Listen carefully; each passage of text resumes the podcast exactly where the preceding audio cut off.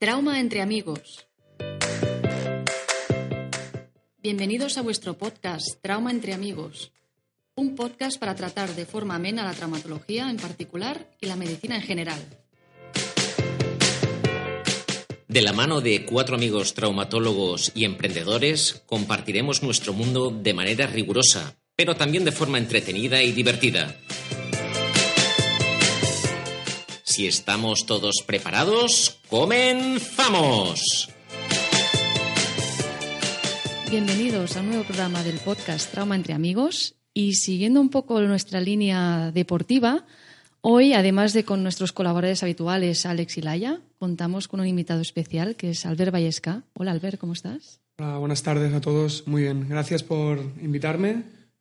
Bueno, para poner un poco en contexto, Albert es licenciado en INEF con un máster en alto rendimiento en deportes colectivos y hoy le hemos invitado para hablar un poquito de los malos hábitos en el gimnasio. Sí, eso no existe, Mireya. Malos hábitos en el gimnasio. No, no existen. ¿Estás seguro? ¿Estás seguro? No, Pero ir al gimnasio ya es un buen hábito, en Exacto, realidad, ¿cómo ven ¿no? malos hábitos ¿Y estáis seguros que lo hacéis todo bien cuando vais al Por- gimnasio? Por favor, ¿por qué me duelen las lumbares ir al gimnasio? Porque no voy al gimnasio. Seguro que las hago perfectas. Sé que si Albert, que lo hacemos todo bien. Bueno, hay de todo, ¿eh?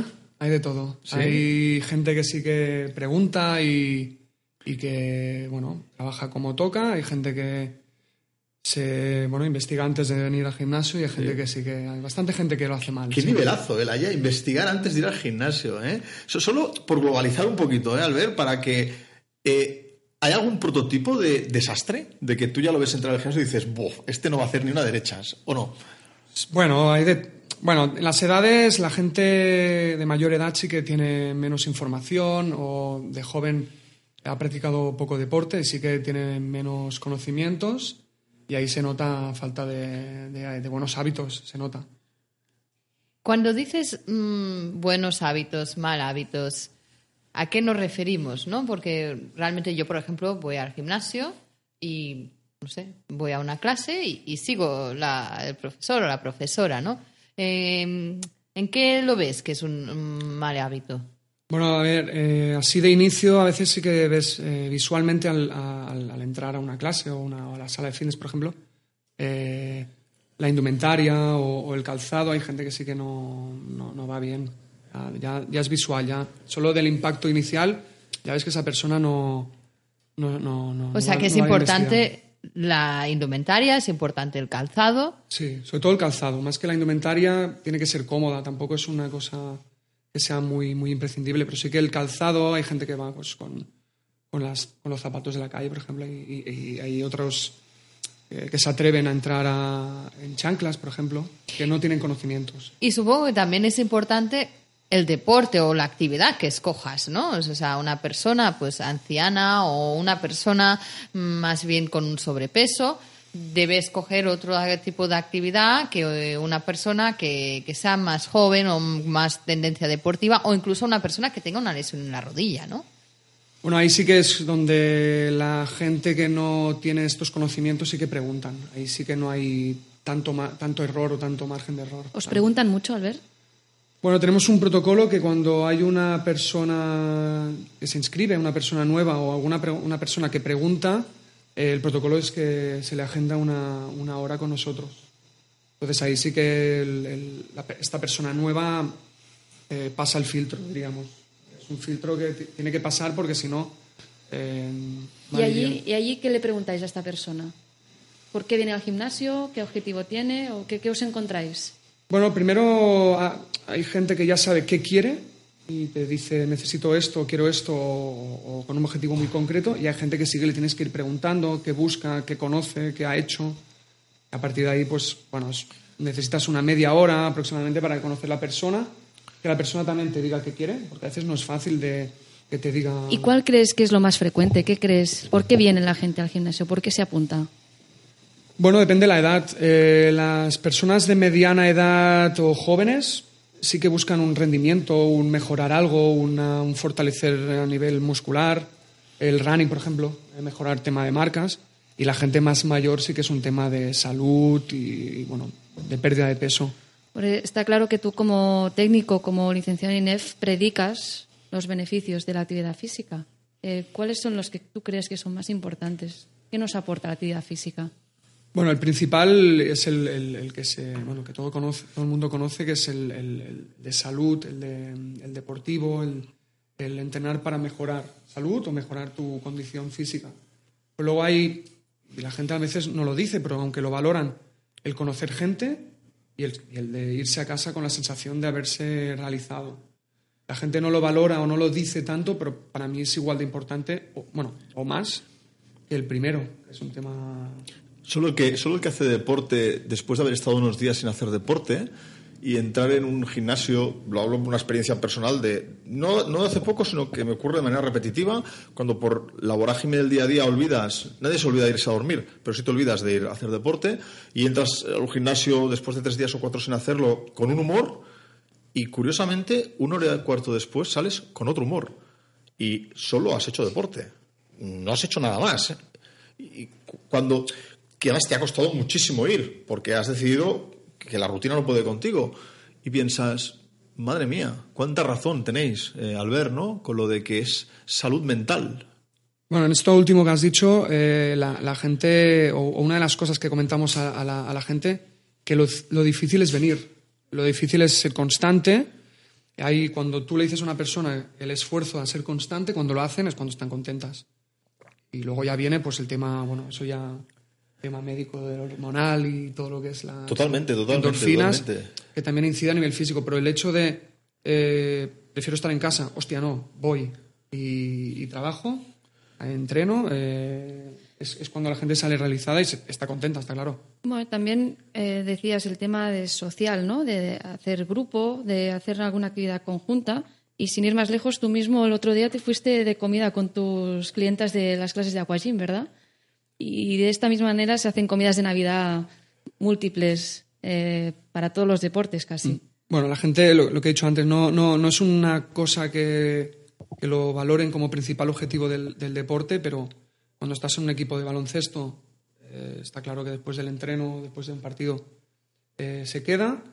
Y, y- y luego en el gimnasio también. En todas las clases que tenemos dirigidas hay grupos de WhatsApp y luego hay la cena de Navidad, pues la última está de, de Aquagym o también hay de, mayoritariamente mujeres en Zumba y, y- y de running y de los grupos que tenemos en gimnasio sí que ahora en Navidad se han juntado gente para, para hacer cenas. Bueno, Albert, eh, tu mundo está lleno de tópicos, ¿verdad?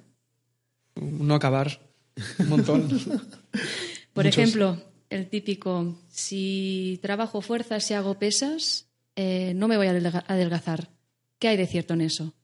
Bueno, eh, en parte sí, en parte no. El tema de nosotros cuando una persona viene con el objetivo, por ejemplo, exclusivo de, adel- de adelgazar, eh, intentamos también eh, ofrecerle que o hacerle entender que tiene que tener un entreno de, fuerza para no solamente a nivel corporal y composición, sino también para, para que tenga ese- esa buena tonificación muscular y así un metabolismo mayor y a partir de ahí, pues durante los días, haya un mayor eh, sí, quema de calorías a nivel de, metabolismo.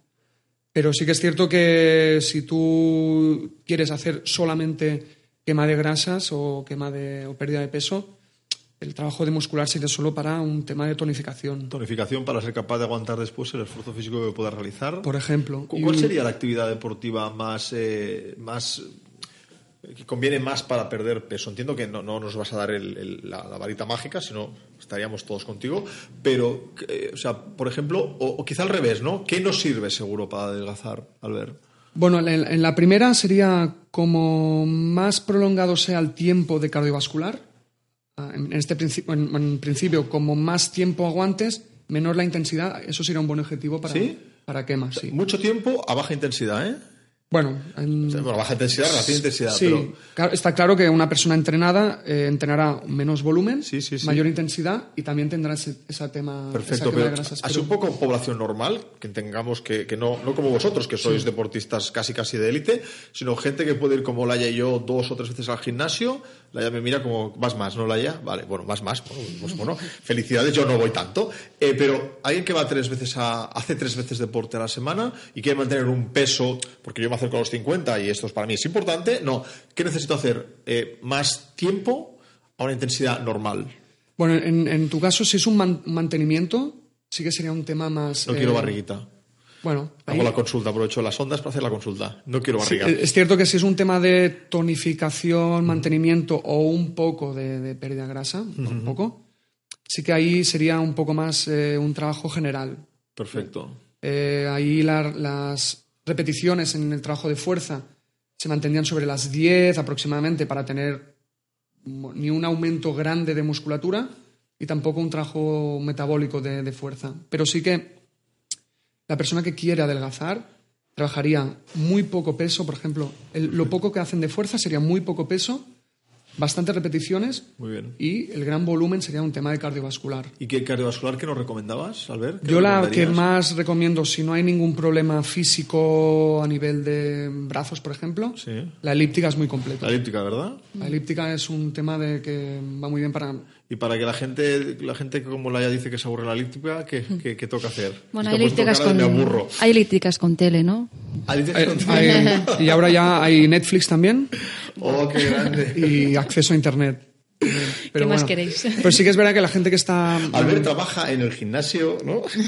La, la gente sí que, que- que quiere, bueno, en el caso de Laia, por ejemplo, que querría, eh, que tiene un nivel o que quiere mantener o mejorar en este caso, eh, unas buenas, por ejemplo, yo también lo, pro- lo propongo, ¿no? La gente, mm, eh, natación también es un buen ejercicio. Muy bien. Muy completo, eh, puedes trabajar de diferentes posiciones, que trabajas de Ya que diferente estás, musculatura. perdona, Albert, ya que estás puesto en la natación, que eso es otro tabú, la natación es el deporte más completo. ¿Es cierto? Es la actividad física más completa. ¿Es real? Eh, sería de la actividad física completa y que menos y de las menos lesivas por un tema de impacto Sí, sí, sí, sí, y de ¿Tú crees entonces que es más permisiva a nivel de que no conozcas la técnica? Quizás es más fácil a nivel de usuario, no equivocarse me refiero. Que aunque hagas una técnica incorrecta, no te vas a hacer daño, ¿es eso? Mm, bueno mm, me refería más a un tema de mm, por ejemplo si sales a correr depende de, de si tienes alguna molestia en el tobillo en las rodillas eh, quizás la natación te irá mejor por un tema de impacto pero el- es mantener el, el- el mejor ejercicio es aquel que en el mismo movimiento trabajan brazos y piernas a la vez ese es el más completo ejemplo, natación o antes he hecho elíptica Bicicleta es muy buena también, pero sí que solo incides en, la, en la- tronco en inferior. el tronco inferior, igual que la cinta, ¿no? Eh, que son buenas, ¿eh? insisto que son, son máquinas que nos ayudan a un buen trabajo cardiovascular, a cambiar un poco, porque es siempre elíptica, la gente se cansa, y, pero no es tan completa. De- déjame seguir, perdona, Laia, lo siento, he levantado yo la mano primero. Eh, déjame con otro mito, es que este es mío, ¿eh? No mío, sino de que es el deporte que yo hago. Correr es malo para las rodillas. Deja de correr. Te, ver. añado la frase, ¿eh? Eh, paciente que viene a vernos, eso Mireia lo ve mucho más que yo, eh, paciente que viene a verte porque le han comentado que deje de correr, porque le va a estropear las rodillas. Tú, Albert, Realmente es complicado recomendar correr cuando un paciente te viene con dolores articulares en rodilla, pies, ¿no? A ver, el correr en asfalto, por ejemplo, no, bueno, eso no, no sé hasta qué punto es, es de para, para lesionarse más o menos, ¿no? Pero sí que eh, el impacto en el asfalto, en Barcelona tenemos esta, esta situación, sí que empieza a cargar, a cargar, a cargar y sí que luego tienen algún tipo de, de tendi- bueno, no sabéis más vosotros, pero sí que se cargan más en- a nivel de rodillas y en parte también al tobillo. Eh, una persona más joven, eh, al trabajar o correr, por ejemplo, en montaña o en, en zona más eh, blanda, no sé si se, se le puede llamar así, sí que ayuda a que el, alargue más esta, esta posibilidad de aparecer, bueno, cualquier tendinis- tendinitis o... O cualquier sobrecarga, ¿no? Sí, pero sí que es cierto que hay que ir con cuidado con el running, porque es, es fuera de un gimnasio, a veces sin, sin información, y si vas un poco a la brava, de una manera... La es- moda, la moda de los runners, ¿no? Justo iba, iba a hacer el. Yo creo que el, el peligro quizás sea porque es una moda loca, entre comillas. Loca en el sentido de que cualquiera, con cualquier condición física, con cualquier estado, puede ponerse unas bambas. Bueno, cualquier bamba. Y es gratis, ¿no? Exacto. Te pones las bambas y sales a correr. Dejémoslo, mira, que sea gratis. Dejémoslo. No sea que nos vayan a cobrar por la calle ahora. No, y está, y está para todo el mundo. O sea, realmente da igual en qué ciudad vivas, que difícilmente no tengas opción de tener pues, tu zona o tu, tu sitio para, para hacer bueno, Eso para correr. voy a explicar una pequeña intimidad entre Laia y yo, súper amigos de toda la vida. Siempre que salimos fuera de curso o congreso, van nuestras bambas para salir a correr. Nos encanta recorrer ciudades eh, saliendo a correr por lo que decías tú, ¿no? Porque son los deportes más baratos y más inmediatos que no necesitas amigos, entre comillas, para salir a correr y simplemente ganas, ¿no? Y fuerza de voluntad. Pero sí que es cierto que había esta teoría, ¿no? De no corras porque te vas a destrozar eh, las rodillas, las caderas o, o los pies. Bueno, hay mucho trabajo también de gimnasio. Hay, hay- hay gente de, de- bueno, en el gimnasio concreto nuestro, eh, de cierto nivel, de cierto nivel, de, de- de maratones, de, bueno, de Ironmans, que vienen a nosotros para que les hagamos un planning para, para, para evitar Lesiones. lesiones o para evitar cargas de este tipo. Por Qué ejemplo, interesante. trabajo de, de- en este caso de excéntrico. ¿Y Es- cómo, cómo de- de- defínenos- defínenoslo? Bueno, el, el, el- bueno, el ejercicio típico de, de- de fortalecer, sobre todo en fase excéntrica, isquiotibiales, a nivel de, frenada, de rebote. Y luego también es muy importante mantener un buen peso. Eso también es muy importante. Es verdad que sí que la gente puede salir a correr, pero si tienes un sobrepeso, no, no exceso, sino más de lo que tenías en un principio, tus rodillas sufren eh, a nivel de cansancio, ya no digo lesión, ¿eh? de Es cansancio. curioso, estás hablando más del sobrepeso que de una falta de tono muscular. ¿Hasta qué punto También, también, también. es terrible el, el- Bueno, y eso lo aconsejamos a muchos pacientes, ¿no? Porque hay otro tópico que quizá no va tanto contigo, pero va con nosotros como, como traumatólogos que somos, que es la famosa frase que me dice, que nos dice un paciente. Le preguntas, eh, ¿y, ¿y qué? ¿Hace algo de deporte? Salgo a caminar cada día. Entonces mi respuesta siempre es lo mismo, pero ¿suda? ¿Realmente suda? No suda como que es que hace calor, esto salgo a 38 grados y sudo, no, no. Realmente tu metabolismo genera esa pérdida eh, de calor, porque yo hasta ese punto no lo considero hacer eh, actividad física. Tú, Albert, ¿qué piensas sobre esto? No Bueno, hablamos de una persona de 30 años, estamos hablando de 65 hacia adelante. Bueno, el- cuando viene una persona de una cierta edad, pero que tiene un cierto nivel, o sea, que realmente se encuentra en buen estado, eh, nosotros sí que le ofrecemos la, la opción de, de hacer clases dirigidas con nosotros, por ejemplo, el Aqua Gym, a gente mayor, sobre todo más mujeres, que ofrecemos y les informamos que el Aqua Gym para ellas son... eh, me, me he ido un poco del tema, ¿eh? pero sí que el Aqua Gym sería perfecto. Completo, a nivel de brazos y piernas, poco rebote y la intensidad que tú quieras. Bueno, yo aquí un apunte. El aquagym clásicamente se dice que es deporte de bueno, gente de tercera edad No, no, no tiene nada que ver. y no es verdad. Yo No, misma no. he hecho una clase de aquagym y he terminado agotada. La Es lo que decías intensidad- tú, que depende, la intensidad la pones tú. Tú la que tú quieras. O sea, mm, hay, es verdad que por la mañana en los gimnasios suele venir gente más mayor. Es verdad que en los aquagyms suele haber mujeres y mayores. Otro Eh, tópico, ¿no? Otro tópico. Pero es cierto que al mediodía y a la tarde puedes ver gente pues, de 30, 25, de, con una intensidad que solo verlos ya mm, vale, vale la pena porque es una in- intensidad increíble. Y salen realizados. realizados. Más que si pues, se ponen a nadar mil metros, por ejemplo. Yo hay una pregunta que llevo pensando todo el programa, ¿no? Al principio del programa nos has dicho que, que es uno de los más mal hábitos, es decir, bueno, pues me voy al gimnasio, me quedo en casa, en el sofá, y, el ir dejándolo, ¿no? Y de golpe, al cabo de dos semanas, ir al gimnasio. Pero también podemos ver el contrario, ¿no? El que nunca va al gimnasio y de golpe voy cada día y, a tope, ¿no? Esto se ve cada vez más frecuente, también relacionado un poco con el tema del running, ¿no? O sea, el- nosotros nos encontramos con pacientes que nunca han corrido y de golpe a los tres meses están corriendo una maratón. ¿Lo veis cada vez más frecuente? ¿Cómo, cómo lo tratáis? ¿Cómo lo afrontáis? Bueno, ten- tenemos casos de gente que empieza un día a correr, le decimos, ostras, pruébalo. Y, y, bueno, hay gente que ahora está haciendo, o se está apuntando ya a la media maratón, que ahora viene en la temporada de medias maratones, y, y llevan quizás dos meses eh, haciendo bueno, nuestros entrenos y, y ahora sí que se han motivado. Pero en relación a esto sí que se ve sobre todo con la- las épocas del año. Ahora, por ejemplo, es una, ahora mismo es una mala época para la actividad física en general. Ahora te eh, refieres en Navidades. En noviembre baja ¿Por qué? usuarios.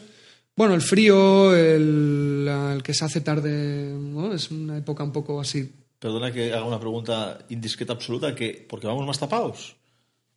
No, no lo sé, no lo sé, pero sí que es un, a nivel de números, noviembre y ahora en Navidad por festivos y tal, eh, el gimnasio está bastante... ¿Y en qué época se vuelve a disparar? Septiembre y en enero, ahora en enero cuando volvamos de, de Las Reyes. promesas, las sí, promesas. sí, sí.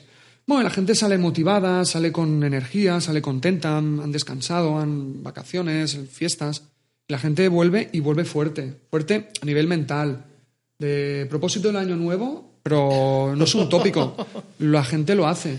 ¿Y, vienen. ¿Y lo cumplen o hay luego una Sí. bajada a los dos meses? No, no, bueno, siempre hay, ¿eh? Siempre hay casos de que duran dos sesiones y, y ya está. Pero sí que la gente ahora ya coge carrerilla hasta mayo. Y respecto a lo que te decía Laia de estas fiebres, ¿no? De y voy a hacer una media maratón porque lo valgo, ¿no? Porque Mm. me he puesto unas bambas y que corren por mí. Eh, ¿qué, qué recomiendas ante estas situaciones, Albert? Yo siempre que veo gente, y ahora en, en mi mente ahí veo eh, personas que me la, han, me la han comentado hace poco. Los estás viendo, sí, Sí, sí, nombre- pacientes y también los estamos nombres y apellidos. Pero sí que el tema es eh, asesor, asesorar. Asesorarse. Que se, que se asesoren. Hay una mala, supongo que en, en el mundo médico, entiendo eh, que también, pero hay, hay em, información en Internet y buscan información en Internet, que creo que eso no tendría que ser así, pero que siempre se asesoren de alguien que, que sepa y que a veces ese, ese- ese asesoramiento es gratuito. O el simple hecho de estar en el gimnasio, pueden preguntar. Y es Bueno, importante, es muy importante que vayan siempre con Lo que está claro es que los técnicos estáis allí en el gimnasio para algo, no solo para, para indicarnos dónde están las clases dirigidas, sino para, bueno, estáis accesibles para preguntar todo este tipo de dudas. Sí, la gente realmente utiliza mucho el, el- el que estamos ahí y lo- siempre nos preguntan. Eso es importante. A mí me parece tan tremendamente interesante, Mireya, esta charla con, con Albert, que creo que no la vamos a dejar aquí. Creo que hoy la tenemos que dejar aquí, pero vamos a continuar, porque a mí hay un par o tres de temáticas que me parecen tremendamente interesantes. Bueno, vengo del mundo del baloncesto, no, no, no os voy a engañar. Yo he sido durante muchos años entrenador de baloncesto. Creo que aquí huele mucho a baloncesto esta mesa. Huele, huele. Eh, luego hay otra cosa con la que me gustaría hablar con, con Albert, que son los estados eh, diferentes a la normalidad. Hablamos de enfermedades, como pueden ser eh, la diabetes, las enfermedades cardíacas, hasta qué punto eh, Albert nos puede aportar información y, cómo no, un gran estado de muy buena esperanza que es cuando una mujer entra en un estado de embarazo, de gestación y qué papel puede jugar el mundo del deporte. Yo, Albert, te invito de verdad que nos acompañes eh, próximamente para hablar de estas dos o tres temáticas. Mira, ¿qué te parece? Laya, ¿qué te parece? Muy interesante. Espero que estés con nosotros otra vez muy, muy, muy pronto. Muchas gracias, Albert, por acompañarnos y esperamos verte en otro podcast. Muchas gracias y aquí estaremos. Amigas, amigos, nos escuchamos pronto de nuevo en vuestro podcast Trauma entre amigos. Y en el próximo capítulo tendremos a unos invitados muy especiales. Los doctores Juan Manuel Ríos y Jorge Román nos van a desvelar algunos de los secretos del pie diabético, una grave complicación de la diabetes, la epidemia que ya está aquí y a la que debemos hacer frente en nuestro día a día con todas las herramientas que tengamos a nuestro alcance.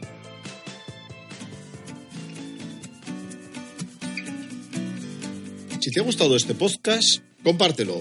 Y si no quieres perderte ninguno de nuestros episodios y quieres estar al día de todas nuestras novedades, síguenos en redes sociales y suscríbete a nuestro canal.